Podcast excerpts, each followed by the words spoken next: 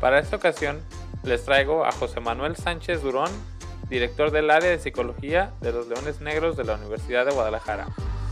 Hablaremos sobre la psicología en el fútbol y también orientado a nivel infantil juvenil. También tocaremos temas populares sobre la psicología del fútbol. Esta charla que tenemos nos podrá servir de mucho tanto para tener un mejor desempeño para los que trabajamos en el medio y asimismo para madres y padres de niñas y niños que practican deporte. Bienvenidas y bienvenidos al segundo episodio de la segunda temporada de su podcast Pluma y Papel.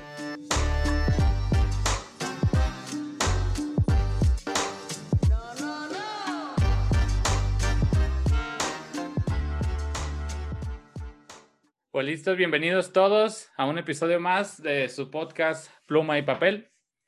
Para el día de hoy vamos a entrar en un tema que no muchos, este, a lo mejor les gusta, que a lo mejor tienen algún estigma con referente a la psicología. El día de hoy vamos a hablar con José Manuel Sánchez. Él es psicólogo de los Leones Negros de la Universidad de Guadalajara, aquí en, en México y tengo el honor de que nos acompañe para poder hablar sobre este tema que yo creo que también hace muchísima falta para poder quitar ese estigma de la atención psicológica y muchas gracias por estar con nosotros. ¿Qué tal, Fabricio? Muy buenas tardes. El gusto es mío y muy, muy contento por la invitación. Muchas gracias. Pues para empezar, empezar las entrevistas siempre las empiezo con preguntándoles quién es, dónde, dónde se formó, este, por qué estudió lo que estudió y adelante, el micrófono es suyo. Sí, este, pues mira, eh, yo me formé, eh, tuve mi licenciatura en psicología en la Universidad Autónoma de Aguascalientes. Yo soy originario de la ciudad de Aguascalientes.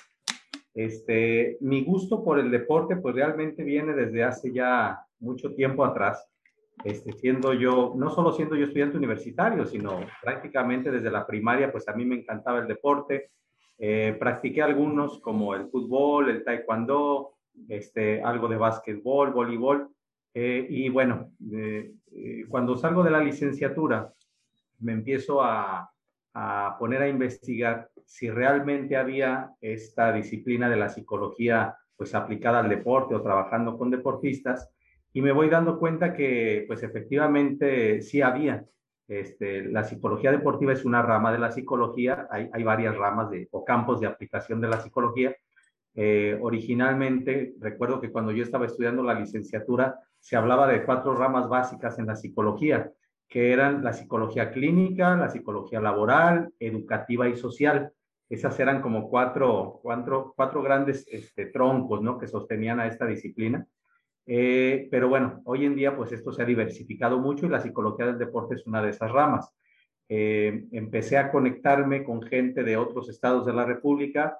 Hubo algunos congresos a los cuales yo asistí como oyente, eh, congresos de psicología deportiva, que invitaban a, gente del extranjero. Ahí pude conocer a gente como el doctor José María Buceta, an, antiguamente director del Gabinete de Psicología del Real Madrid en España, el doctor Alexander García Más, Gloria Balaguer, todos ellos psicólogos españoles, Dan Gould en los Estados Unidos. Entonces fue así como, como empecé a escuchar, pues gente que desde la psicología se había metido al deporte y tenía pues algunos trabajos. Así que pues de ahí ya no solté. Eh, eh, supe de una maestría que, que el doctor Bucet, al que me acabo de referir, coordinaba eh, con el, en conjunto con el Comité Olímpico Mexicano, así que me inscribí a esa maestría, yo, yo cursé esos estudios ahí en el comité y a partir de ahí, pues ya, me metí de lleno a lo que es la práctica deportiva.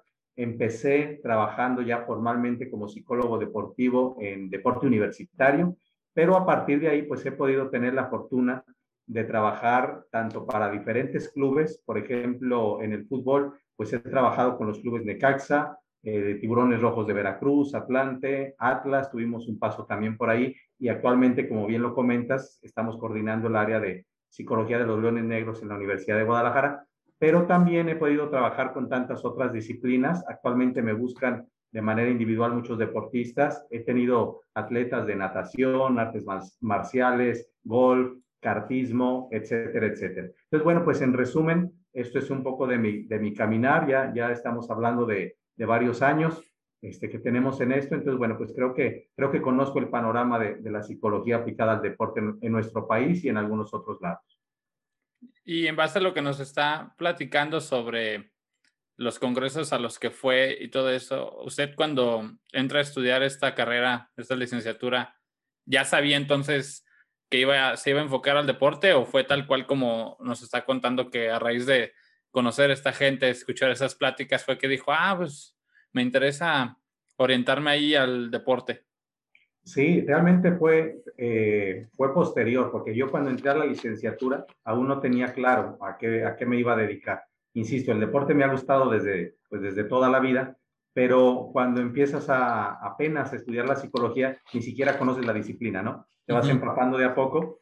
Ya, ya hasta que egresé, es que formalmente me puse a investigar si había pues esa línea de trabajo que afortunadamente sí la descubrí. Claro.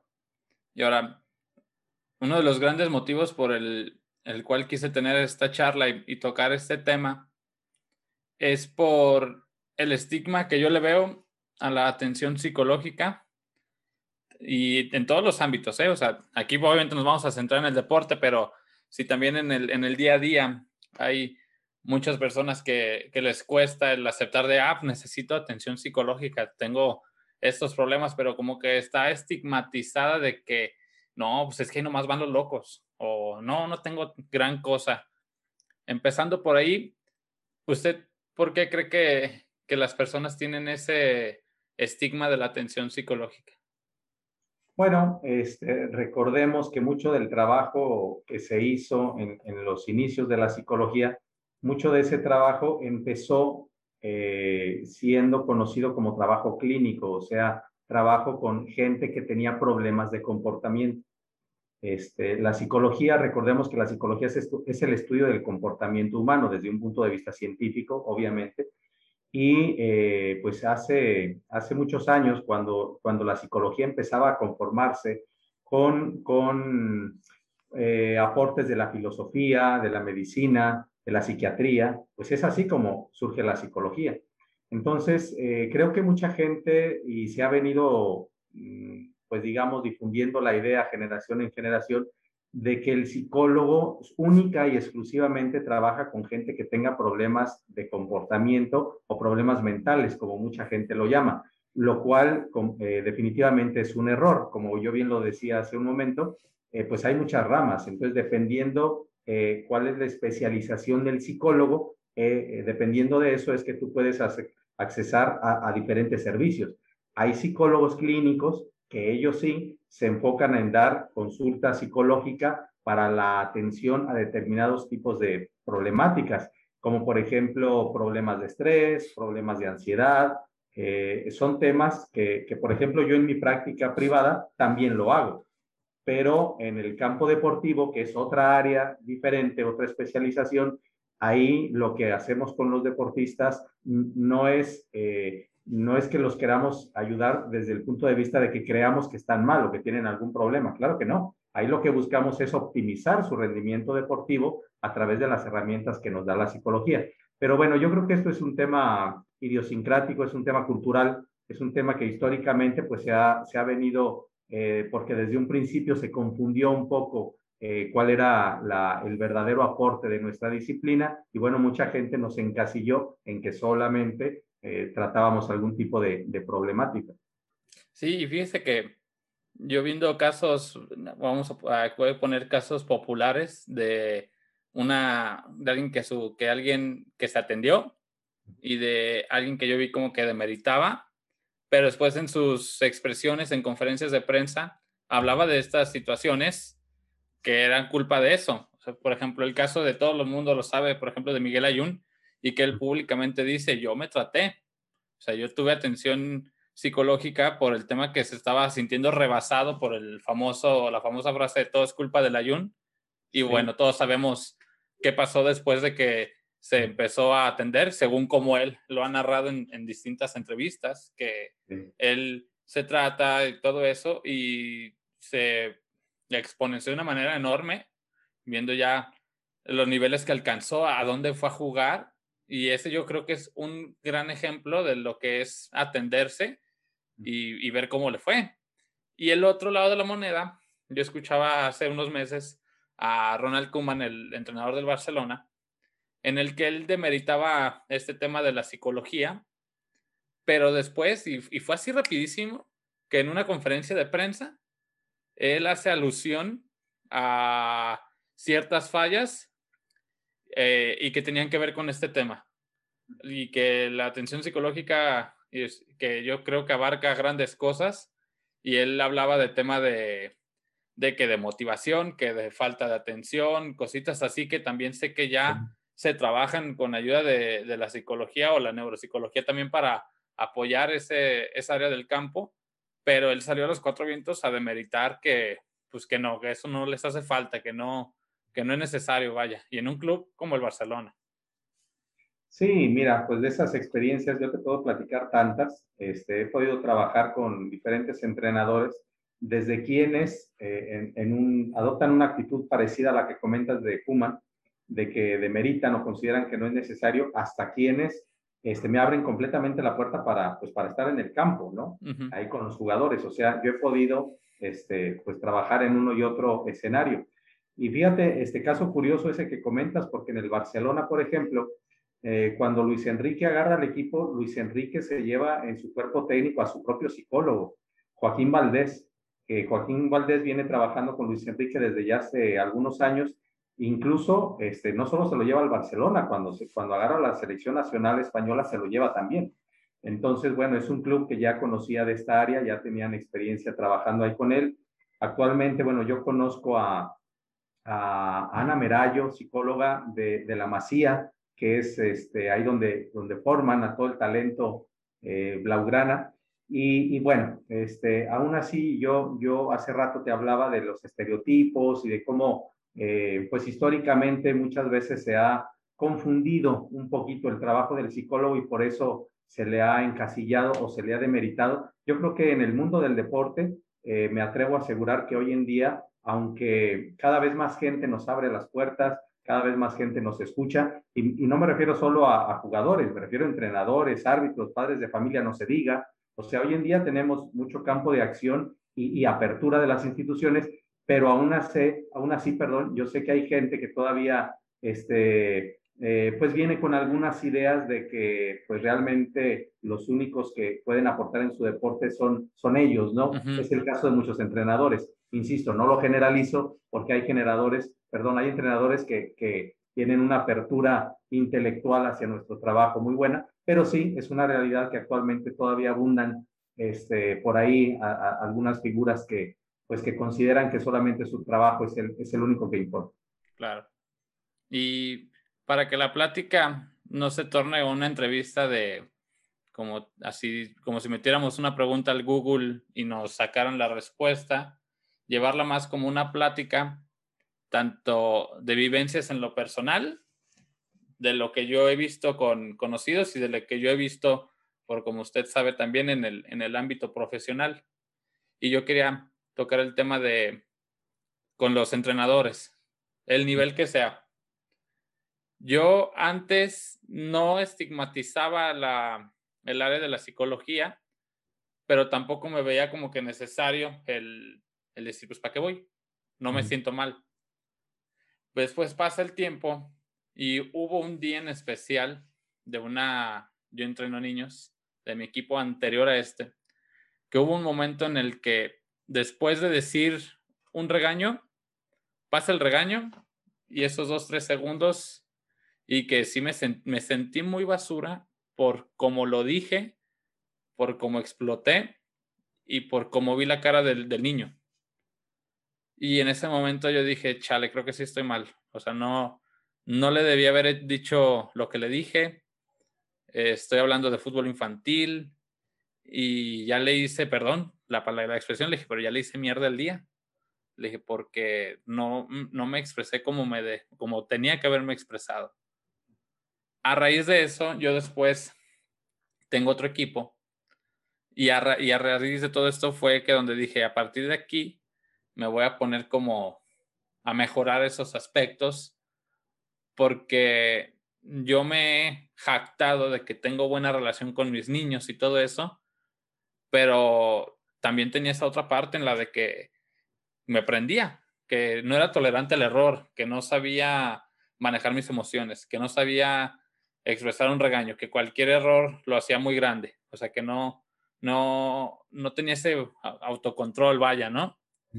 Y a raíz de con este equipo, y aparte de que debo confesarlo, lo voy a hacer público, unas personas sí ya lo saben, sí me atendí, sí me atendí, sí, sí vi que ya me hacía falta, y a, y a de eso ya disfrutaba más. Sí, de vez en cuando, pues como llevo poco en esto, a veces sí pasa un error y ¡fum! Pero, pero ya me, desde que sale así como la lava, ya siento la lava y digo, no, espérate, calma. Y ya. A veces sí pasa de que, hey, ya encuentro mejor el momento en donde sí puedo dar el grito cuando sí, cuando no. Ya generalmente no pasa, pero sí reconocí que tenía que atender eso. Y con este equipo que tengo actualmente y sé que me van a escuchar las mamás y los niños porque lo escuchan, a mí me ha servido muchísimo como para reivindicarme, ¿no? Porque yo sentía que lo estaba haciendo bien y, con todo lo que he aprendido, yo decía, híjole, o sea, ¿cómo, cómo fue posible que me permití tener estos comportamientos? Después de aventarle todo este choro, este, yo creo que sí es necesario, tengamos o no, eh, o sintamos o no que tengamos algún problema, el atendernos, ¿no? Porque estamos tratando con personas y a lo mejor muchas veces nos, no, no nos escuchamos, pero sí podemos causar un mal si nosotros, yo cuando era niño, todavía me acuerdo de dos, tres regaños que me dio algún profe y, y no me gustaron. ¿Cómo ve usted? Sí, pues lo que pasa es que aquí yo creo que eh, a, todas las personas en general, no, no, no nada más en el, en el ámbito del deporte, creo que es muy bueno que mantengamos una, pues una visión de la vida de cómo, cómo vernos a nosotros mismos para mejorar en el ámbito en el que cada quien se desenvuelva. Y ahí, en eso, eh, nosotros como psicólogos, pues, imagínate tú, nos dedicamos a estudiar el comportamiento humano, ¿no? Entonces, ¿cuántas cosas no sabremos respecto a qué factores determinan un comportamiento u otro comportamiento?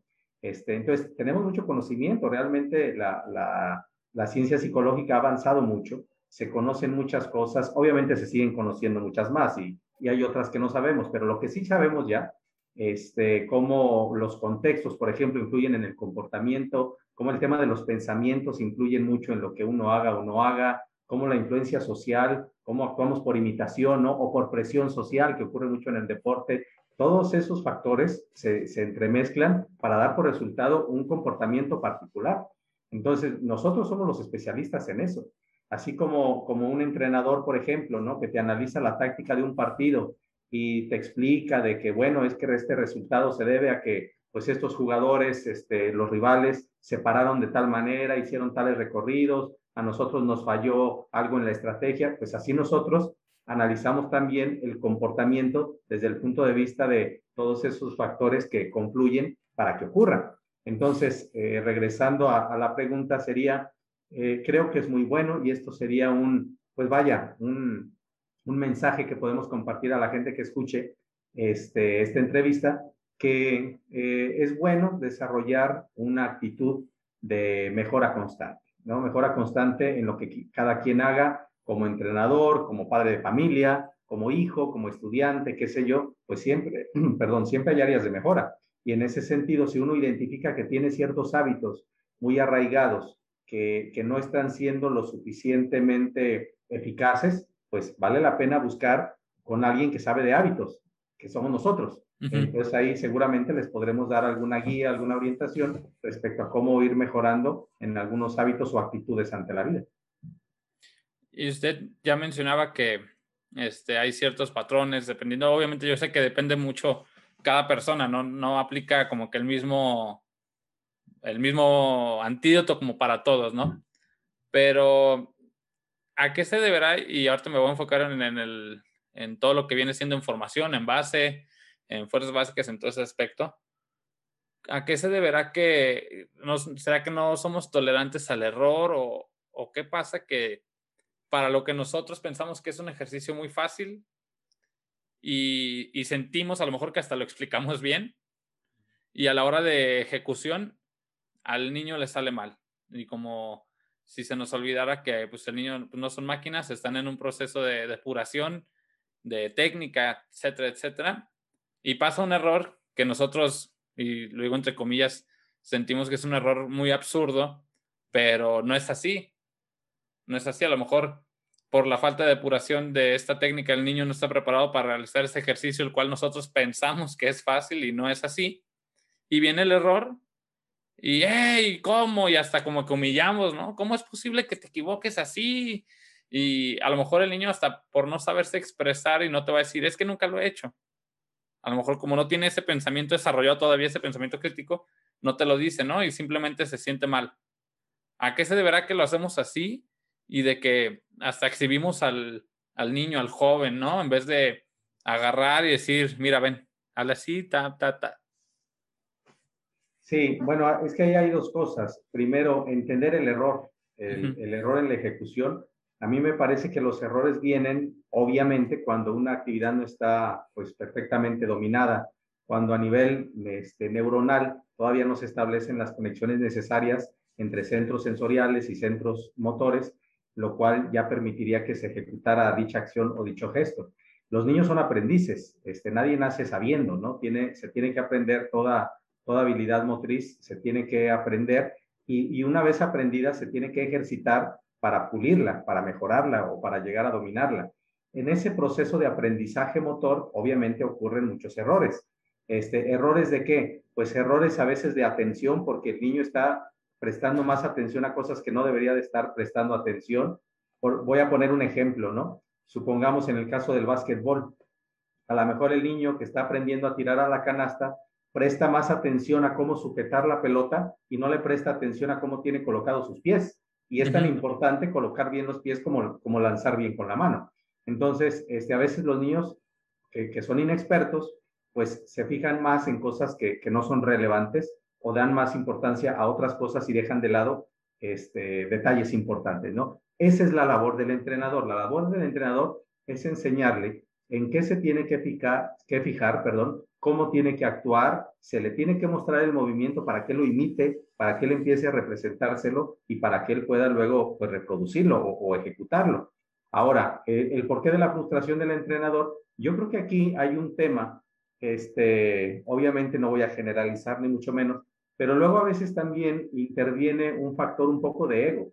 Al entrenador, ¿a qué entrenador le gusta darse cuenta de que sus entrenados cometen error tras error o cometen dos veces el mismo error. De alguna manera, eso habla mal del entrenador, ¿sí me explico? Entonces, pues no es cómodo darnos cuenta que nuestro aprendiz no aprende, porque entonces se pone en entredicho la calidad del enseñante. Que, es que nos critican, ¿no? Sí, sí, claro. Entonces, yo creo que en parte viene por ahí, ¿no? Ahora, si estamos hablando de deporte de iniciación, es muy importante y esto es algo que yo les insisto mucho a, mis alumnos de la Escuela Nacional de Directores Técnicos, el ENDIT, porque soy profesor también de ahí, y del EMPREFI, de la Escuela Nacional de Preparadores Físicos. Entonces yo insisto mucho que, que si la persona el día de mañana que ya tenga un título que lo avala para ejercer la profesión de entrenador o de preparador físico, y si van a trabajar en, en deporte de iniciación, sí es muy importante que realmente tengan el perfil para trabajar en esas categorías. Porque, ojo, no todo entrenador tiene los suficientes argumentos, paciencia y actitudes para trabajar con deporte de iniciación, de iniciación o con deporte de alto rendimiento. Hay, hay, hay un perfil, ¿no? Que tú vas desarrollando con el tiempo, te vas sintiendo más cómodo trabajando con ciertas edades que con otras.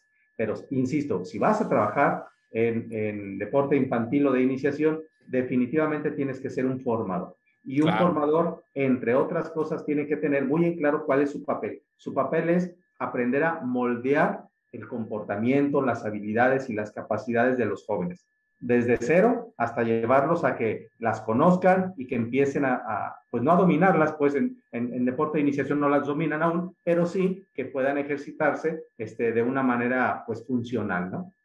¿Usted cree que también se deba al hecho de que seamos poco tolerantes al error? Y, hablo así porque hablo a título personal, o sea, todo esto será también usado en parte mía.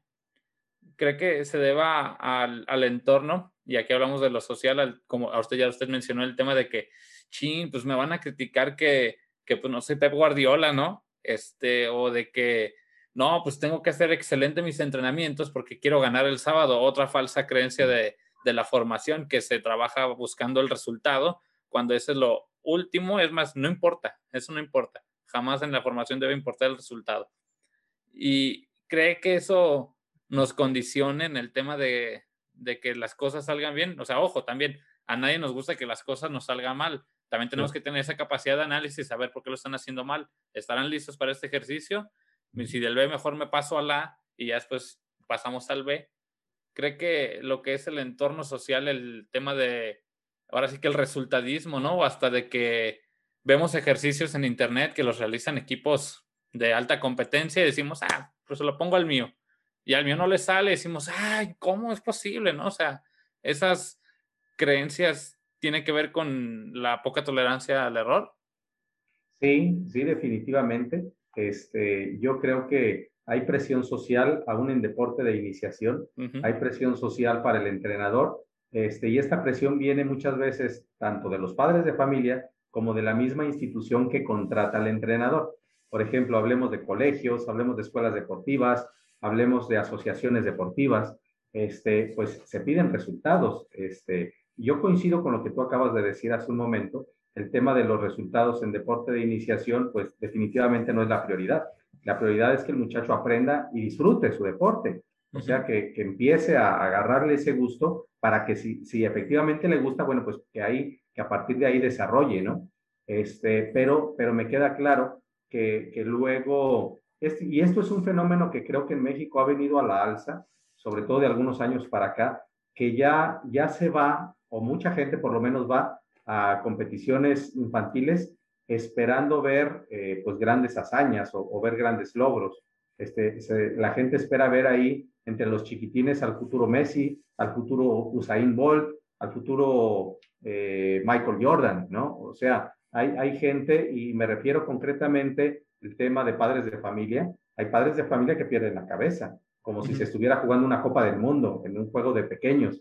Y esto es algo que me parece absurdo, pero sí ocurre. Entonces, ese tipo de presión, pues obviamente el entrenador no es ajeno, el entrenador la siente, porque, insisto, va su imagen profesional de por medio. Si el entrenador no sabe distinguir o separar lo que es su imagen como profesional, que se puede enriquecer mucho, pues por cómo los, los, los chicos eh, le hacen caso, cómo los chicos disfrutan estar con él, esas para mí son pues son estrellitas que, o son medallas que se cuelga un, entrenador formador. Si el entrenador no hace caso a esas cosas y solamente se va por un tema de hacer caso o ceder a esa presión social o buscar el resultado a costa de lo que sea, bueno, es entonces cuando se caen en estas frustraciones si las cosas no salen como, como él quisiera, que nunca van a salir como él quisiera. Claro. Y yo creo que, por ejemplo, le toca usted un tema, un punto muy importante con el tema de, de las familias. En episodios pasados tuve la fortuna de tener dos pláticas muy enriquecedoras con gente de España. Como sabemos muchos, el tema de la formación en España está siendo muy, muy fuerte, está creciendo demasiado en los dos aspectos, en cancha, pero también en, ahora sí valga la redundancia, en la formación del formador. Y él me comentaba el tema de que los resultados es lo que menos importa. Platiqué, por ejemplo, con un entrenador de las academias del Valencia en el que, eh, fíjense, en el Valencia, en lo que es el equivalente aquí a fuerzas básicas, y él mismo decía, no nos importa el resultado, nos importa eh, lo entrenado y no entrenamos buscando un resultado. Ojo que tampoco decía, ah, voy a perder, no, claro que no, pero no era el objetivo de las sesiones, el objetivo era desarrollar, formar. Y en el punto de los padres de familia, yo toqué los dos temas, tanto como que puede ser un obstáculo, y él me mencionaba que no, que porque es muy injusto, porque si existe el fútbol infantil, todas las escuelas y eso es gracias a los padres de familia, que son los que los llevan, los que pagan, todo eso, ¿no? También que no generalizar que no todos los padres y madres de familia tienen, tienen esos detalles. Hay algunos que sí. Y, veo que es muy difícil, pero no imposible. A mí me ha tocado tener el gran gusto de, padres y madres de familia que les gusta aprender, que te preguntan o inclusive tengo muchos padres y madres actuales de mi equipo o de mis otros equipos que escuchan estos episodios y con la intención de aprender, de que a lo mejor no escucharme a mí, sino escuchar a las personas y decir, oye, pues yo pensaba otra cosa, el tema de los resultados, ¿no? A varios, diciéndolo coloquialmente, se les abrió la mente en ese tema y cambiaron su punto de vista. Y lo que yo he visto con el manejo de las familias es como que no hay, no hay así como que un, un guion, ¿no? Como para manejar ese tema. O sea, hay, hay maneras empíricas en las que te dicen, hazle así, hazle acá, pero al final a nadie, nadie nos enseña en cómo manejar ciertas situaciones hasta que las vivimos, hasta que nos llevamos el trancazo, hasta que vivimos la crítica, hasta que vivimos el pleito o también las buenas.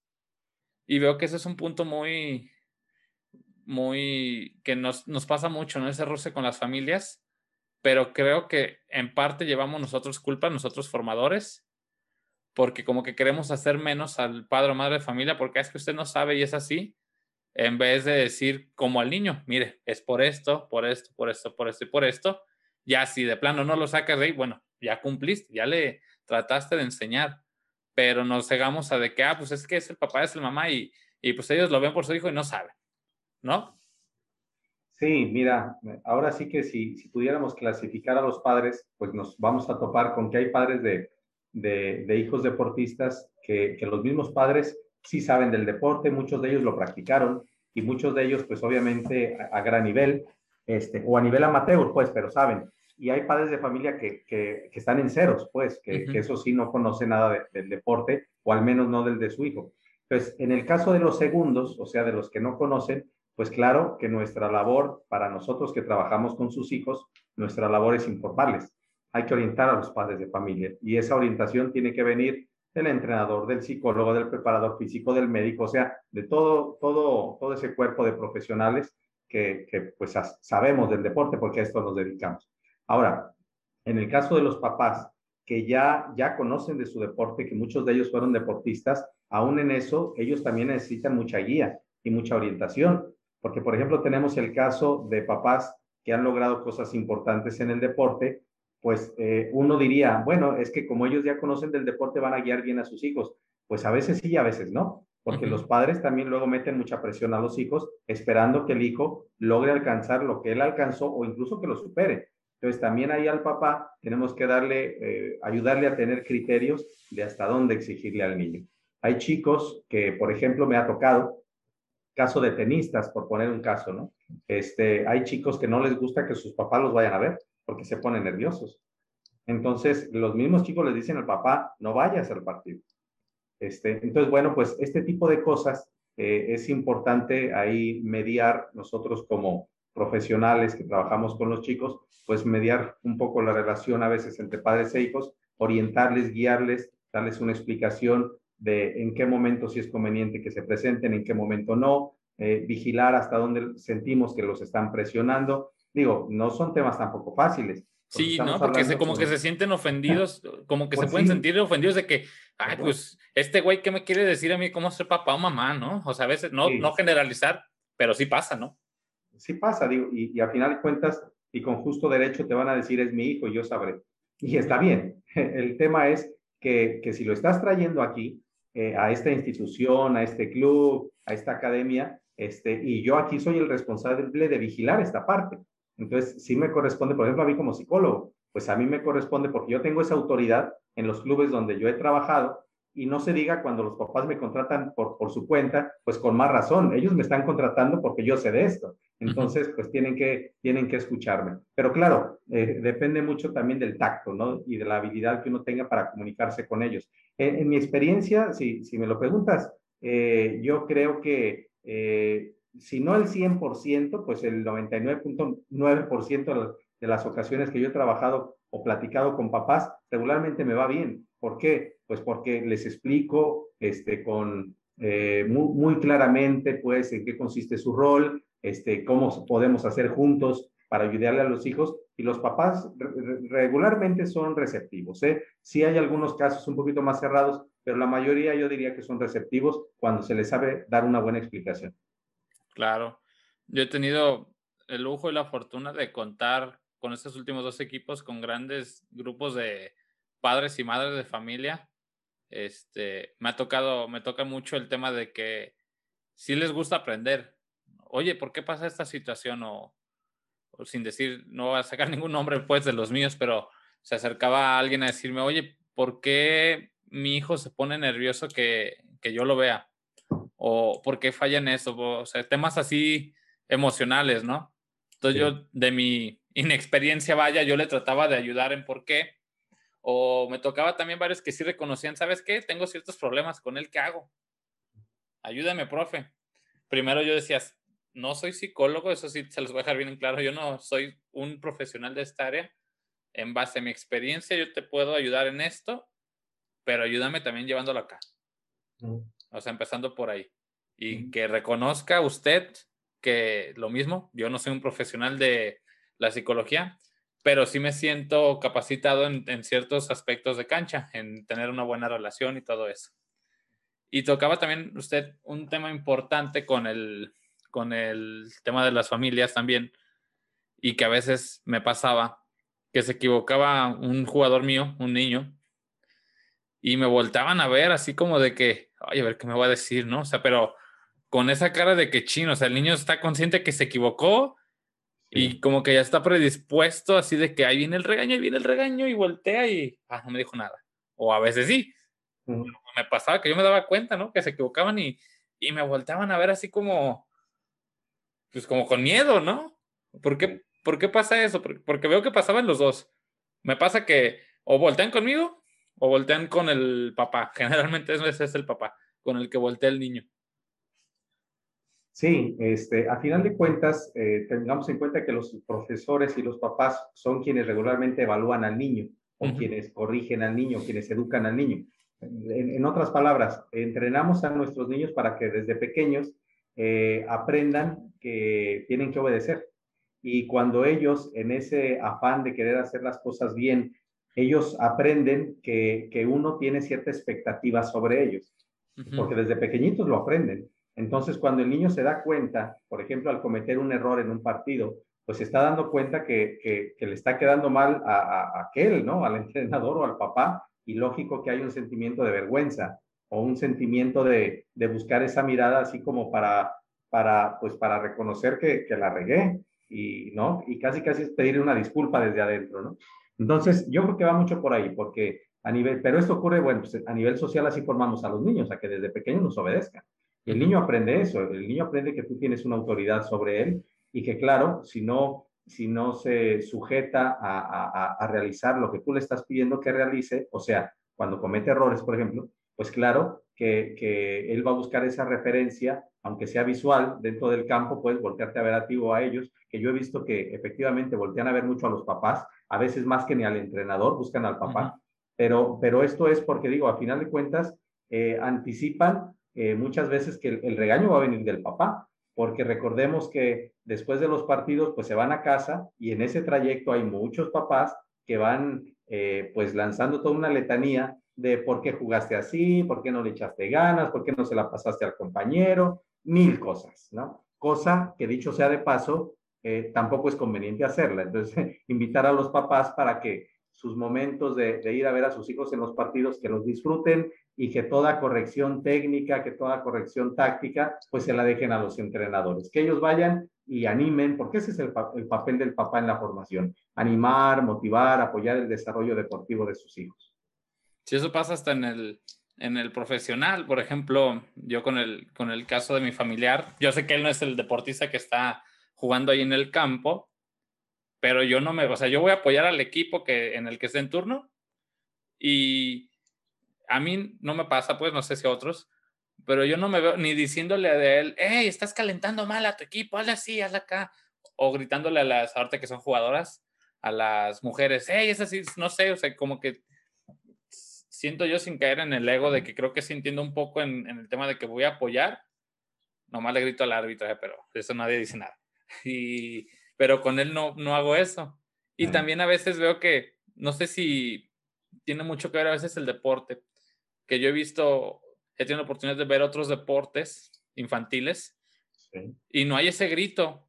O sea, no sé si es por el tema de que el fútbol también es un fenómeno social y que todos sabemos fútbol y eso hace que por su fácil comprensión, el poder expresar algo, porque he visto otros deportes, badminton, tenis, bla, bla, bla, en el que no se emite un, una opinión así tal cual a los cuatro vientos, ¿no?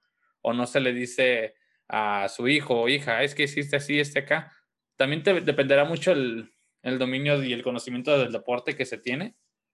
Sí, digo, eh, lo que pasa es que cada deporte o cada disciplina tiene sus, sus propias costumbres este, inherentes a, a, la disciplina, ¿no?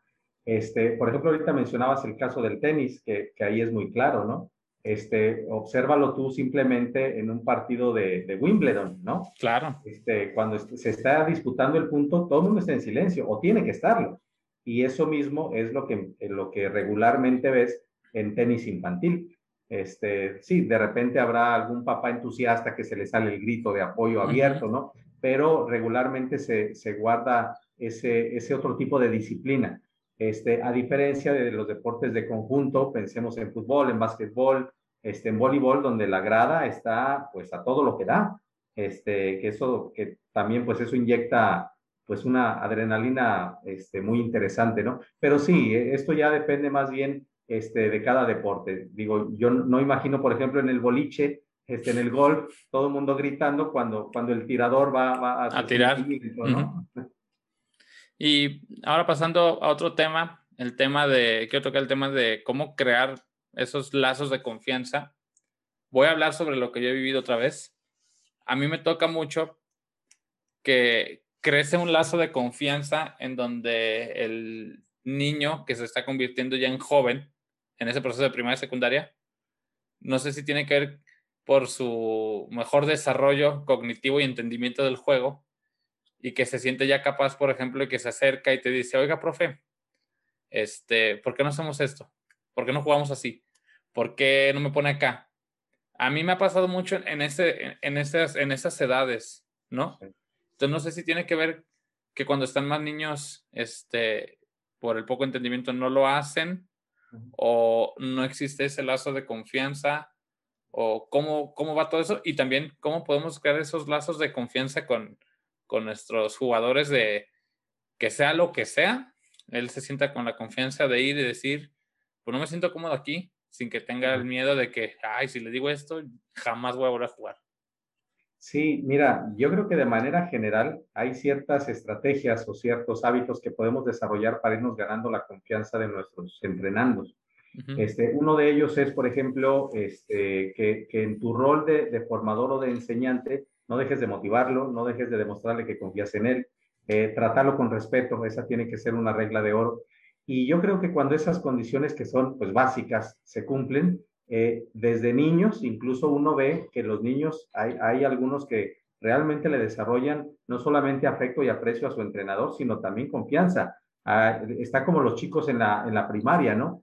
Cuando el profesor de educación física los lleva a la cancha o al patio a, a jugar, pues luego, luego, ellos se acercan y, oiga, profe, jugamos fútbol, oiga, profe, hacemos esto, oiga, profe, nos deja esto. O sea, hay confianza, siempre y cuando el profesor insisto, cumpla con estos requerimientos de respeto y de buen trato, ¿no? Este, porque también si el profesor llega a imponer una rutina este, eh, militarizada, ¿no? De que ustedes se callan y yo hablo, pues, ¿cuándo se va a acercar el niño? Entonces, este, yo creo que en el trabajo de cancha es igual. O sea, respeta siempre eh, esos, yo diría, fundamentos de trato, que a final de cuentas son, son reglas de trato social que aplican en cualquier lado, ¿no? O sea, el respeto, el saber escuchar, el pedirles opinión, que se sientan tomados en cuenta, yo creo que con eso te los ganas, definitivamente. Este, si además eres bueno en lo tuyo enseñando y ellos se dan cuenta que contigo sí aprenden o que contigo sí mejoran, pues con más razón ya te los ganaste al doble, ¿no? Entonces, creo que eso serían así como que, como que, pues no sé si llamarle fundamentos, pero reglas básicas de trato que te van a garantizar que el muchacho va a terminar por tenerte la confianza. Sí, porque a veces me ha pasado que me entero más a veces por la mamá o papá y el papá o mamá me dice que le dice a, su hijo, ¿y por qué no le dices? Ay, no, y así como que, como que no tiene eh, esa confianza o tiene miedo, no, no le he sabido explicar por qué pasa eso, me hago autoanálisis y digo, oye, pues, digo, o sea que puedo tener ciertas cosas estrictas, pero en general yo siento que me llevo bastante chido con, con, con, con mis niños. Pero ¿por qué en, esas situaciones en específico y, no se animan? Hay unos que sí. En este grupo que tengo actualmente sí tengo la fortuna que, que sí se, se acercan y me dicen, hace unos días me pasó con uno, profe, este parado y póngame aquí y así asado. Y dije, ah, qué chido, por fin ya me están diciendo este grupo en especial. Sí. Pero hay otros que no. Te voy a platicar una anécdota este, que me acaba de pasar hace poco con un cliente. Él, él es futbolista, el, el chico, tío, tiene 15 años, ¿no? este, y, y, una vez eh, platicando con él respecto al tema de que si él se acercaba a platicar con el entrenador, y él me decía que no, y, y me platicó una anécdota. Eh, dice que en alguna ocasión uno de sus compañeros de equipo le escribió un mensaje un mensaje por celular al, al, profesor preguntándole que por qué no le daba más minutos o por qué no lo tenía en cuenta en el cuadro titular. Y el profesor lo que hizo fue que eh, en el entrenamiento al día siguiente eh, eh, reunió al grupo, a, los jugadores y públicamente le dijo a este muchacho que por qué le mandaba ese tipo de mensajes. Entonces, imagínate también para el joven cómo se ha de haber sentido y los demás que escucharon, qué confianza le van a tener al profesor para acercarse a platicar con él.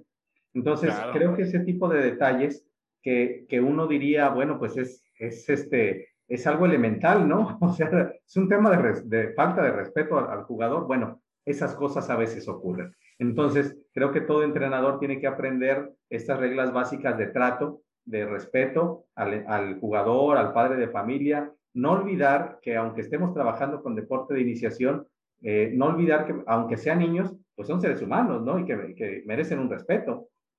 Este, no tiene nada que ver el, el, el, nivel de desarrollo deportivo que tenga, así sea incluso el más limitado de los que tienes, merece un respeto. Y ese trato se lo tienes que dar porque eso dignifica tu profesión como formador. Entonces deberíamos, como cada vez que llegamos a un equipo nuevo, que en tu guion de presentación poner al inicio Siempre que tengan alguna duda, bienvenida sea.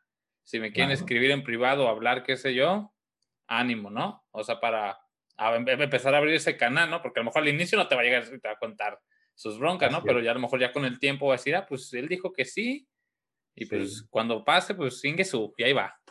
Sí, yo creo que sí, yo creo que eso ayuda mucho, cómo tú vas este, poniendo en el día a día cómo les vas demostrando qué es la calidad de tu trato, porque ellos se dan cuenta. Digo, tampoco sirve de inicio querer eh, o, llegar con una bandera de decir, aquí se vale eh, escucharnos entre todos y platicar, y luego en el día a día demostrarles que, que, lo que menos quieres es escucharlos, ¿no? O sea, son cosas que en el día a día se, se, se trabajan y los muchachos se dan cuenta. Claro. Y el tema de con los papás, con el tema de, volvemos al tema de lo de la presión social, así que sentimos equivocadamente, también debemos nosotros ser conscientes de que, pues, son, es por estas cosas pasan y tener también un poquito de, de piel gruesa, ¿no? De no creernos también todo lo que escuchamos y que esto nos deje influir en nuestro accionar del día a día, porque a mí me pasaba y a compañeros, amigos les pasaba que, que actuaban conforme a a lo que se dictaba fuera de la línea, la línea de banda, ¿no? Hablo de, los grupos de familia.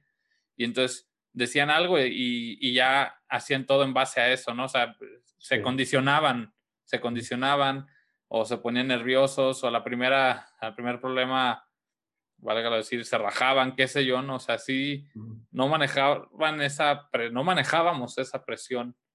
¿Cómo podemos manejar eso? O sea, que no nos, que no nos afecte lo que pasa afuera. Yo, yo he logrado entender de que, pues bueno, si en el fútbol profesional pasa que cualquier persona a veces dice, piensa algo, cada persona es distinta, pues bueno, o sea, mientras no haya una falta de respeto, pues está bien, si él tiene esa opinión, pues está bien, no pasa nada, o sea, mientras, ahora sí que quede ahí, que no sea como que expresado totalmente, pues no lo voy a cambiar, ¿no? Pero esa presión que llegamos a sentir, y digo presión entre comillas, pues cómo la, la podemos manejar, ¿no? Porque lamentablemente en, la formación no tenemos estas herramientas en muchos, en la gran mayoría de escuelas de fútbol que ayuden al, al, entrenador. Sí está por fuera, ¿no? Pero las instituciones así como tal no nos dan esas herramientas pues para saber qué hacer, se aprende más empíricamente.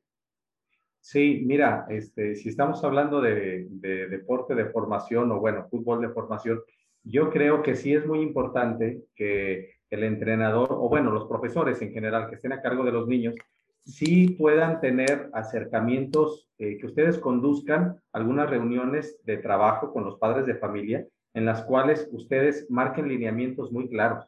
O sea, padres de familia, nosotros estamos aquí para apoyar a sus hijos, para ayudarles en su crecimiento deportivo y ustedes échenos la mano con esto. Cuando haya algún tema que se quiera dirigir usted a mí, pues que sea en privado, ¿no? O sea, usted viene y lo platicamos, con todo gusto yo lo escucho. Este, ese tipo de, de lineamientos yo creo que el entrenador pues tiene derecho a hacerlo y tiene, tiene derecho a poner cuáles son sus reglas de trabajo. Claro, yo entiendo que al calor, del, al calor de las copas, diríamos por ahí, al calor del partido, pues claro, se van a, a, ir descomponiendo algunos comportamientos en la tribuna, claro, pero el entrenador, si, si hizo lo, primero de que ya previamente ya reunió a los papás para mostrarles pues un poco su plan de trabajo y cómo le gusta a él este, conducirse para que haya buena relación, yo creo que si el, el, entrenador tuvo ese detalle, ese, ese buen detalle de darle su lugar al papá explicándole en un principio, ya después, si, si hay algún papá que, que un poco ya en los partidos rompe o quiere romper un poco esta dinámica de respeto, pues ahí simple y sencillamente es ignorarlo, porque en ese caso no te vas a poder a poner a darles explicaciones a todo mundo. Ahí tu trabajo es dirigir el partido y tu atención tiene que estar en sus hijos y tú corregirlos de acuerdo a lo que tú ves. Entonces, creo que ahí no tienes que perder de, vista que entrando este, a la cancha, todo tu enfoque tiene que estar exclusivamente este, puesto en, en las ocurrencias del partido, pues, este, y prestando atención a lo que ocurre allá atrás. Ahora, ya en el caso de deporte profesional, bueno, pues es lógico, este, ahí pues no, no tienes eh, comunicación con los padres de familia de allá arriba, ¿no?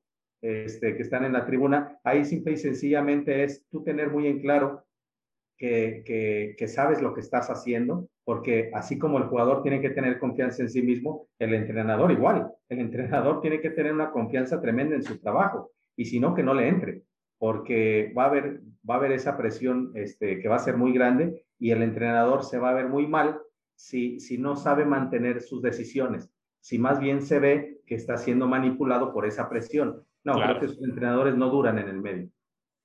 Y ahora, llevando el tema un poquito más juvenil profesional, ¿cómo le podemos ayudar a, los jugadores que nos cuentan que entrenan de una manera bárbara toda la semana? Excelente. Pero llega el juego, en donde sea, ¿eh? Y se ponen tensos, nerviosos, se fatigan por este mismo nerviosismo. A mí me pasaba, por ejemplo, que yo sentía cuando estaba en el bachillerato, que yo entrenaba muy bien y lo hacía muy bien y así me hacía sentir también en confianza mi entrenador. Pero llegaba el partido y me ponía muy nervioso. No voy, no quiero tocar los temas de por qué también había ciertas cosas en el entorno del equipo, pero me ponía muy nervioso, este, me faltaba el aire por lo mismo y también yo no tenía a alguien, yo como jugador, pues que se me acercara a decir, ¿qué onda, qué está pasando? Te noto así, te noto así. Siento como que era mi batalla yo solo, ¿no? Y yo sentía que mi bajo rendimiento era por eso, que yo, yo, yo era consciente que me ponía muy nervioso, ¿no? Me llegaba el balón en el entrenamiento y sabía qué hacer, bla, bla, bla. Pero el partido, híjole, me, me tensaba muchísimo. ¿Cómo podemos ayudarles a, a, los jugadores a que no pase así? Hay un video muy famoso en, en, España de, no me acuerdo en qué equipo, que debutan a un, a un jugador y se pone tenso, los mismos jugadores de la banca le están diciendo al profe, le falta el aire, no sé qué, y el profe le dice a su auxiliar, hay que sacarlo. Y creo que estaba el capitán afuera y me dice, no, no, y le dice al técnico, no, no lo saques, aguántalo, aguántalo, aguántalo.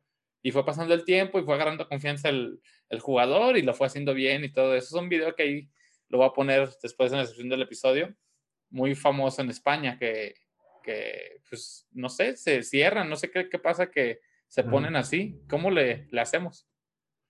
Sí, mira, eh, y, sí conozco ese material, sí lo he visto. Este, es muy ilustrativo de todo lo que puede ocurrir a nivel emocional, este, esos bloqueos, cuando ya el jugador ya no reacciona, ¿no?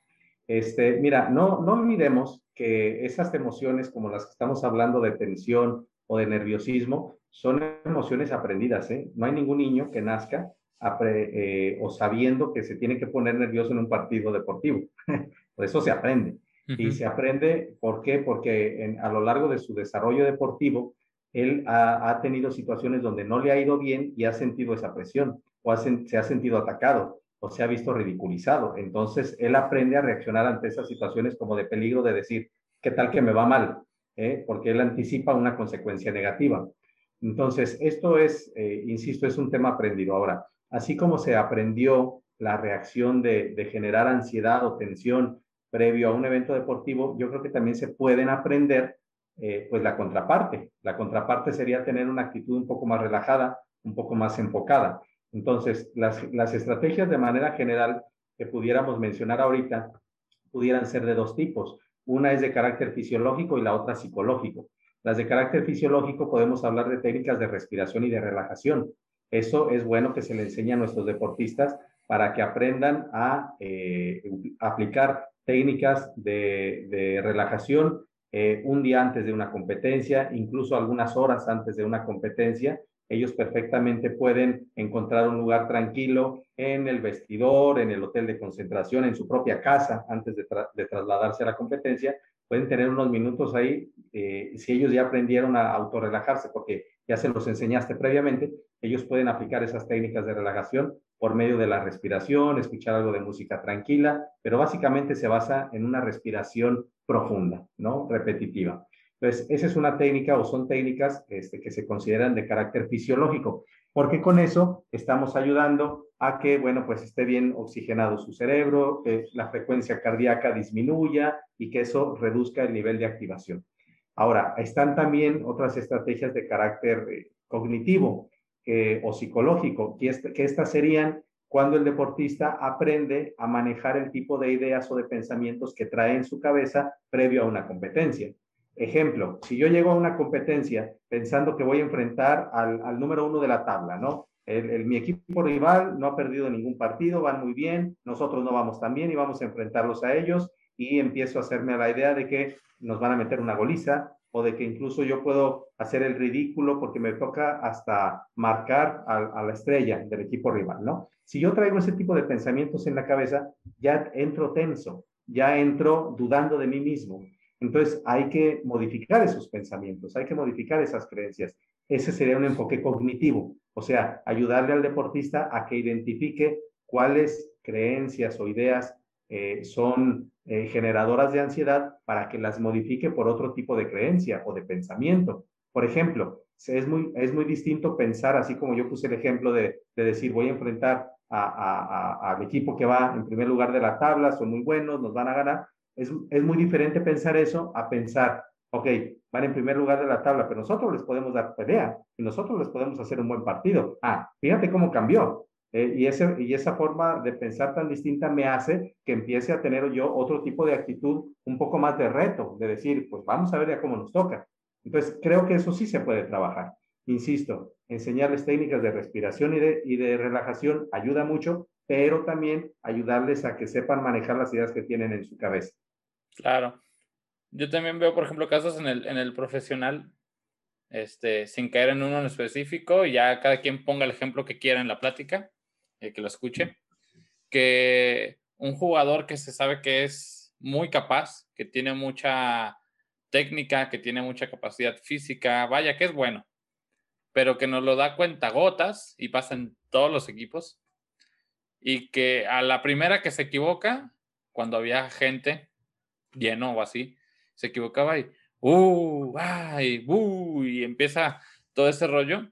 Y, y se le empieza a ver al, al, al, jugador así como que lo domina, ¿no? Eso. Luego también viene el papel de, de la prensa, que siento como que también, como que no lo saben o no se les enseña a manejar ese aspecto de la prensa, ¿no? De saber hasta a quién escuchar, a quién sí, quién no. Este da pura crítica destructiva, este da pura crítica constructiva, o mejor ni lo escuches, desafánate. Y siento que muchas veces al jugador que es muy capaz, pero que se equivoque, cosas así, y lo condiciona, ¿no? Y, y viene un pase, lo falla y, y, se ve el jugador de, ay, chingado, ya, ya la regué, y lo sacan de cambio y todo el abucheo, y se le empieza a ver que ya no lo disfruta, ¿no? Entonces, yo pienso que pasa mucho eso, ¿no? Que el entorno los domina y, y, mucha gente también cuando el jugador, X jugador, sale a decir, ¿saben qué? Pues es que sí me sobrepasó el, el entorno, ¿no? O sí, o sea, sí me afecta, como que nos olvidamos que es una persona humana, ¿no? La que está jugando. Y dice, pues sí, sí me puede. Y, y me ha afectado en mi, en mi rendimiento. y sale también el típico de que eres profesional y así es esto y así es asado, ¿no? Sí, este, bueno, eh, en primer lugar, todo eso se tiene que aprender en el, en el proceso de ir desarrollando al, al jugador o al deportista porque ya a nivel profesional se supone que ya uno tiene que llegar efectivamente con habilidades para dominar eso, porque si llega el chavo o si se le debuta, pensemos, ¿no? Porque se le ve talento y se le ve que ha tenido un buen desarrollo, pero emocionalmente no está todavía lo suficientemente maduro, pues lo vas a tronar, porque no va a estar en condiciones de, saber manejar toda esa presión y todos esos escenarios, cosa que ocurre mucho. Hay mucho jugador no nomás en el fútbol, digo, ocurre yo creo que en todas las disciplinas, que hay jugadores que tienen un talento, pero que son, son llevados como a marchas forzadas o, o si quieren acelerar sus procesos, cuando todavía psicológicamente hablando no tienen la suficiente maduración. Este, y eso, perdón, y eso les cobra la factura. Les cobra la factura porque a final de cuentas no van a lograr mantenerse con, con ese nivel de exigencia. Y, y claro, bueno, este, recuerdo el caso, eh, tal vez mm, tú lo recordarás, eh, Sabá, eh, si no mal recuerdo, jugaba con Cruz Azul hace algunos años cuando... Sí, la declaración, sí. Sí, sí, sí. ¿Me escuchan? Sí. Ah, sí, no, no, o sea, usted comente, comente, sí. Sí, entonces te decía, todavía hasta la fecha escucho a cierto comentarista por ahí que, pues que, que se refiere a Sabá como el hombre sin miedo, ¿no? O sea, todavía, todavía, ¿cómo, ¿cómo tuvo eco esa, esa declaración desafortunada que hizo, que me parece muy espontánea, como, como él la hizo, pues, pero cómo se interpretó en el medio. Sí, ¿no? Él, pues él sinceramente salió y dijo, pues sí, nos dio miedo, nos achicamos. Y pues digo, yo creo que por el entorno que es Cruz Azul, pues también, pues no, yo creo que a lo mejor lo pudo evitar, pues no, pero se expresó, pues es una persona, ¿no? expresó su sentimiento. Y pues, siempre, como dicen todos los toros, desde afuera se ve, se ve muy sencillo, ¿no? Pero pues si llegan a, a dominarte, hay un ejemplo por el tema de el México-Holanda, ¿no? Y que el mismo Piojo Herrera ha salido a admitir que sienten que sí, que el, el, ambiente los, los sobrepasó. El tema de chin, otra vez nos van a dominar y como que se predispone y ¡pum! pasa y adiós. Eso también por ejemplo, el caso de, a lo mejor no, no quiero comprometerlo tanto, el caso de, de, Cruz Azul, equipos así, llámese en cualquier deporte, hasta los Medias Rojas de Boston, todo eso, o los Cachorros de Chicago, que tienen ese gran lastre encima de que no, no, no llegan a ese punto y cuando llegan y a la primera de complicidad y como que, aunque no es responsabilidad de ellos tener todos esos años atrás, pero llega ese momento y pum, ¿no? Como que los domina, ¿no? Y como, ¿qué pasa ahí? O sea, y, siento pues que ellos no sean los responsables de todos los años anteriores, ¿no? Sí, sí, bueno, efectivamente no son, pero, pero creo que pueden caer víctimas de, de una, pues volvemos al tema de la presión. El hecho de decir, si este club al cual actualmente pertenezco trae esa historia y yo entonces tengo que hacer todo lo posible para sacar este resultado, pero resulta ser que a la mera hora algo empieza a salir mal y te pueden traicionar esos fantasmas. O sea, porque tú ya venías muy hecho a la idea de que ese club pues tiene una responsabilidad tan grande, de que pasa el tiempo, no se logra nada. Entonces, pues desde que tú llegas al club, pues empiezas a absorber esa presión, ¿eh? que a lo mejor no te correspondería a ti, ¿no? Pero este, pues los, los jugadores son víctimas de eso. Entonces, creo que ahí lo más conveniente hablando desde el punto de vista psicológico en el jugador que va a salir a, competir, es sacudirse eso. O sea, a final de cuentas tú construyes tu historia.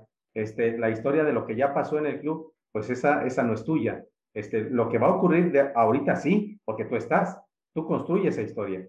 Cada partido es diferente, cada torneo es diferente, las condiciones son diferentes, entonces no se tiene que repetir necesariamente esa inercia de derrotas, porque pues eh, eh, los que estaban antes ya no están, ahorita están otros. Entonces, habría que verlo un poco así. Pero yo creo que hay jugadores que sí, efectivamente, pues luego, luego más de alguno puede pensar que es hasta una maldición, ¿no? Entonces, casi, casi diciendo, bueno, pues por más que, que, que, queramos, no nos van a salir las cosas. Ya cuando el jugador eh, llega a convencerse de este tipo de, de, de, ideas, cosa que sí ocurre, este, pues ya, ya ahí el jugador pues ya, ya sale derrotado prácticamente. Claro. Y en el punto de vista de usted, sin señalar como a nadie, ¿por qué al jugador profesional, y, otra vez decir lo mismo, no generalizar, le, le cuesta irse a, a, con el mismo psicólogo del equipo, el irse a una sesión, ¿no? O sea, he sabido de casos de otros equipos que, que se rehusan, que no les gusta, que tampoco entiendo que también tampoco se le puede obligar, pero, o sea, no van así deseosos de que, ay, quiero ir con el psicólogo a hablar este día, ¿no? O sea, como que no les late eso, tiene que ver el ego ahí o qué pasa. Y con muchos jugadores que se nota que sí les hace falta, pues, atenderse, por decirlo así, ¿no? El, recibir esa herramienta extra para potencializar su rendimiento. Porque en el, en el alto rendimiento, y yo creo que puede aplicar en muchos deportes, no más en el fútbol, pasa eso, ¿no? Que no, no se no, no gusta hacer eso, ¿no? Pues sí, este, que, claro que también pasa lo contrario, ¿eh? Afortunadamente hoy en día yo te puedo poner casos que, digo, no los voy a mencionar al aire, pero gente que me ha buscado a mí y que tiene toda la apertura de alto rendimiento, este, entonces también ocurre. Pero sí, eso que comentas tú, este, también pasa, yo creo que se puede ver a diferentes factores. Una, eh, hay muchos jugadores actualmente en alto rendimiento que nunca tuvieron una formación psicológica profesional desde pequeño, o sea, no conocieron este trabajo, en consecuencia no le dieron importancia a este trabajo. Esa es una. Este, y lo comento porque yo tuve el caso de, de un jugador profesional de fútbol que todavía se encuentra en activo. Él me buscó hace algunos años sin conocernos, porque yo no trabajaba para su club. Y él me contactó y me buscó interesado en, en recibir un asesoramiento personal. Este, y yo le, le preguntaba esto, este, eh, que me parecía curioso porque no era tampoco tan común que, que jugadores este, eh, en activo este, buscaran la, la, asesoría individual. Y él me decía que en el club en el que él se formó, sí tenían desde básicas a su psicólogo. Entonces, para él el trabajo psicológico era algo habitual. Te estoy, estoy, estoy, diciendo que él se, se, formó en Club América. No te voy a decir el nombre del jugador, pero te digo el club en el que él se formó, fue el Club América. Y ahí tenían el trabajo psicológico desde pequeño. Entonces, él estaba familiarizado, él conocía. Por eso a él no le parecía algo, algo extraño. Entonces, los jugadores que se resisten este es o porque nunca tuvieron un acercamiento desde pequeños con un psicólogo formal, este, o porque tuvieron malas experiencias con algún psicólogo anteriormente. Y te voy a contar una anécdota. Me pasó con un entrenador con el que yo trabajé alguna vez, que él me decía este, que, cuando él eh, era jugador en activo en cierto club eh, del fútbol mexicano, eh, él tuvo, bueno, tenían allá una psicóloga. Entonces, él, él tiene una lesión, algo le pasó en, en una de sus piernas y lo mandan con la psicóloga.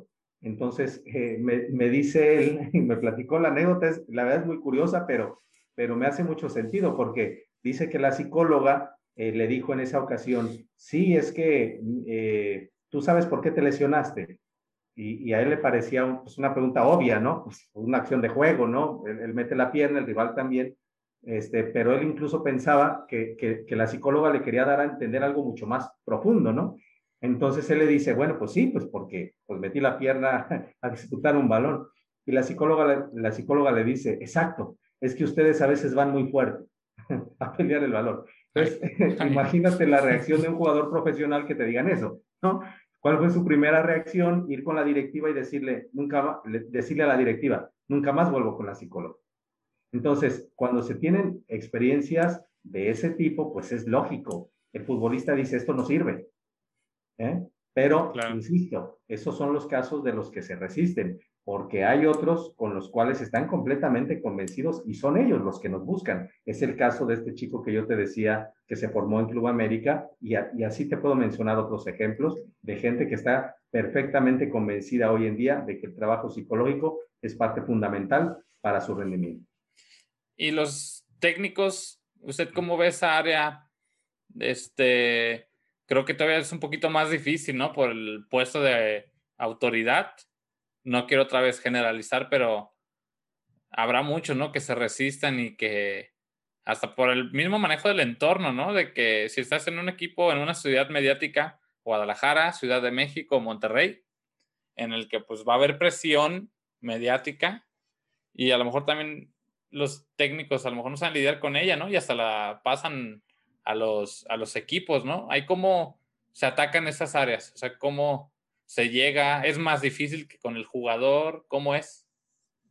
Pues mira, a mí me ha tocado desde experiencias en las que yo literalmente me acerco a hablar con el entrenador, aun cuando yo no trabajo para, para el club, o también me ha tocado cuando yo ya estoy en el club y llega el entrenador. ¿sí? me han tocado como que las dos caras de la moneda. Este, yo creo que definitivamente es mucho más fácil cuando el psicólogo ya está y el entrenador llega, porque el entrenador ya te ve como parte de la institución.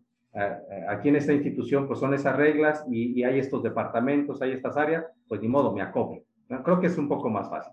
Este, pero sí tiene mucho que ver, otra vez, como en el caso de los jugadores, la experiencia que el, que el entrenador haya tenido con psicólogos. Porque si es un entrenador que, anteriormente le fue bien, que es el caso que yo te comentaba, el ejemplo del entrenador que, que me platicó la anécdota con la psicóloga, ese entrenador me, me, lo dijo cuando yo voy y platico con él por primera vez, él me decía que alguna ocasión había tenido ya un trabajo con un psicólogo, entonces no le había ido tan mal, entonces él decía, bueno, pues adelante, vamos viendo qué podemos hacer.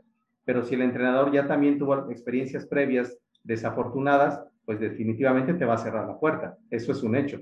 Este, incluso el entrenador pues, puede llegar perfectamente a un club y poner sus condiciones de decir, este, yo no trabajo con nadie más más que con la gente que yo traje. Pues, eso también puede ocurrir, pero también puede ocurrir, yo hace rato te hablaba del caso de Luis Enrique cuando llega al Barcelona, él en su cuerpo técnico llevaba a su psicólogo, entonces creo que esto es muy diverso. Muy bien. Y ya llegar a la parte final de la plática, la parte pues, de polémica, ¿no? Te mencionaba afuera del aire de un punto que quería tocar. El tema de que está de moda del coaching.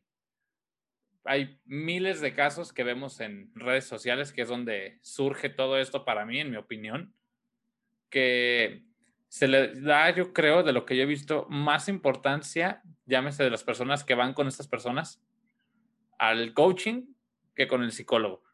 Le mencionaba también afuera del aire que hay muchos coach que prefieren llamarse coach y eso que tienen los estudios de psicólogo, ¿no? Pero no sé si esa onda, porque ya ve también que ahorita está muy de modita el, ciertas cosas en inglés, el coaching, o cuando hacen las rifas en redes sociales, el famoso giveaway y cositas así. Y, y se promocionan así. Y hay muchísimos también que no tienen estudios psicológicos, no tienen formación y se dedican a darle atención uno a uno o en masas a la gente. Usted como psicólogo, ¿qué opinión tiene de esto que está pasando, de este fenómeno que está pasando? Porque esto no pasaba hace 20 años, yo creo que tiene apenas unos menos de 10 este fenómeno.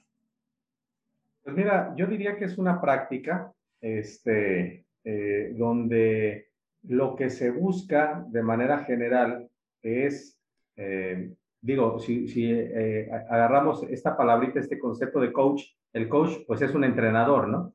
Este, aplicado a esto del coaching es algo así como un entrenador, un guía de, de un acompañante de, de, una persona para ayudarle al logro de objetivos.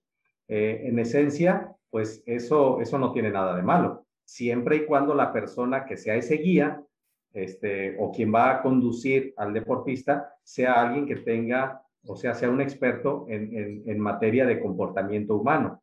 Y bueno, pues por excelencia la psicología, que es la ciencia del estudio del comportamiento humano, somos los psicólogos quienes tenemos eh, pues la, la, la, autoridad moral y reconocida a nivel de profesiones para ejercer un trabajo de guía, de orientación, de trabajo psicológico en general. Entonces, a mí me parece que este tipo de prácticas, tú bien lo mencionas, hay, hay mucho charlatán en el medio que se vale de hacerse nombrar coach, de ofrecer servicios de coaching, de guía, eh, con la finalidad meramente comercial, meramente de buscar un, dinero y promocionar su imagen, que esto a mí me parece algo aberrante.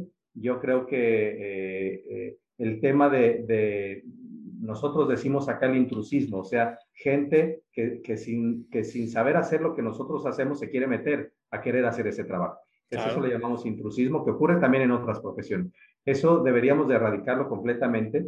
Este, desafortunadamente, mucha gente que no tiene, que, que necesita el apoyo psicológico, pero no tiene los conocimientos, pues cuando alguien llega y, le vende palabras bonitas, este, pues se la compra con el afán de, buscar una ayuda de donde sea, ¿no? Entonces, eh, yo te lo digo porque sé de, muchos casos en el medio este, deportivo nacional de directivos o a veces entrenadores que recurren en su desesperación de, sacar un resultado, pues recurren y compran este, un, servicio como este de gente que realmente no tiene las credenciales, pero, pero también al rato van y te contratan hasta un brujo, ¿no? O sea, a, a, eso, a esos niveles de, radicalismo caemos, ¿no? De, se raya en lo absurdo, o sea, cómo buscar pagarle a quien sea con tal de que ni sé si sirve y ni sé si, si me puede realmente ayudar o no, pero esta, es mi, tal mi desesperación que, que ahí va el dinero, ¿no? Entonces, esto me parece algo aberrante.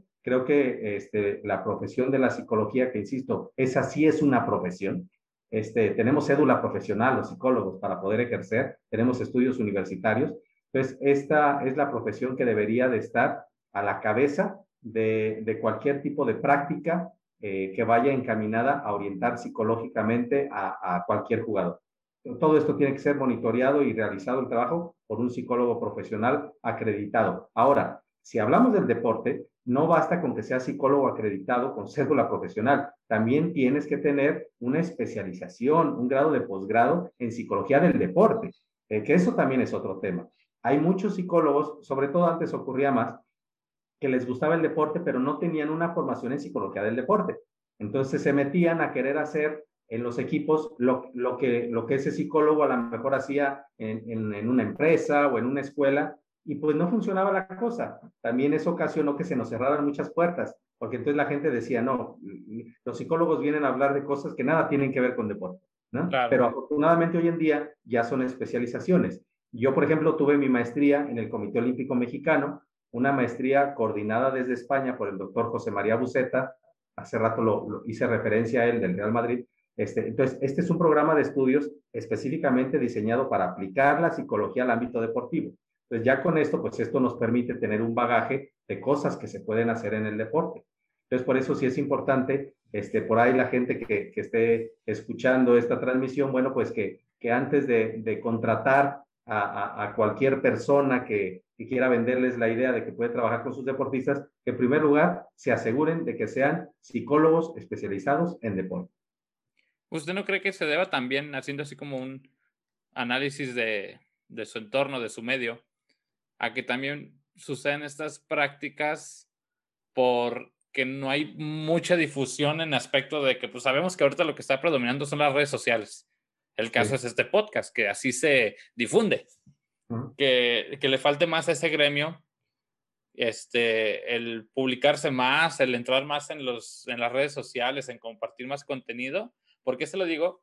Yo hablaba con el que es ahorita el coordinador de la licenciatura de Cultura Física y Deportes, el maestro Antonio Alonso, y tocaba el tema también de los influencers que compartían rutinas de ejercicio y, y, que lo criticábamos muchísimo, ¿no? Y le dije que yo tuve otra plática en el que una persona me decía, ok, sí está muy bien y entiendo todo lo que tú me estás diciendo sobre esa crítica a esas personas, pero los de tu gremio que están compartiendo, que están haciendo, que están promoviendo, que sí los hay, pero no es en su gran mayoría y somos más los que señalábamos con un dedo que los que promovíamos algo. ¿Usted no cree a lo mejor también que pueda pasar un poquito ese fenómeno en, en, su gremio de abrirse más ahora que con, esta, con las redes sociales para que la gente también conozca pues a ustedes? O sea, que ustedes son así como quien dice los chidos. Sí, este, mira, aprovechando, mando un saludo a, a Anthony porque recientemente, casual, este, tuvimos por ahí una, una plática, entonces, bueno, si, si nos escucha, pues un saludo. Este, sí, mira, yo creo que, que definitivamente eh, sí, sí pasa por un tema de, de promoción.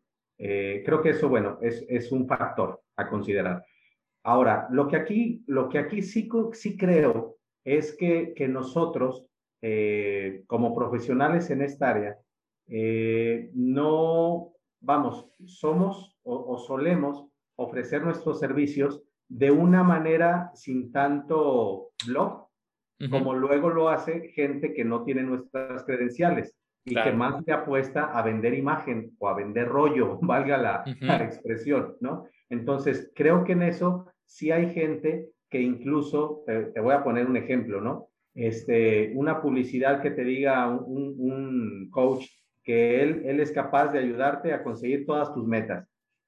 Uno como psicólogo nunca diría, nunca daría un anuncio publicitario como ese. ¿Sí me explico? O sea, nosotros nos medimos mucho más porque somos gente seria, porque lo que hacemos es un trabajo serio. Y hay gente que sin escrúpulos y que no tiene las credenciales se atreven a pavonearse, incluso ofreciendo cosas que, que, obviamente pues no, no, van a, no van a lograr o, o, no van a cumplir, porque en esto del cumplimiento de metas pues hay tantos factores, ¿no? Pero sí hay gente que no se mide la lengua y que te puede pues vender tantas cosas nomás por el hecho de vender.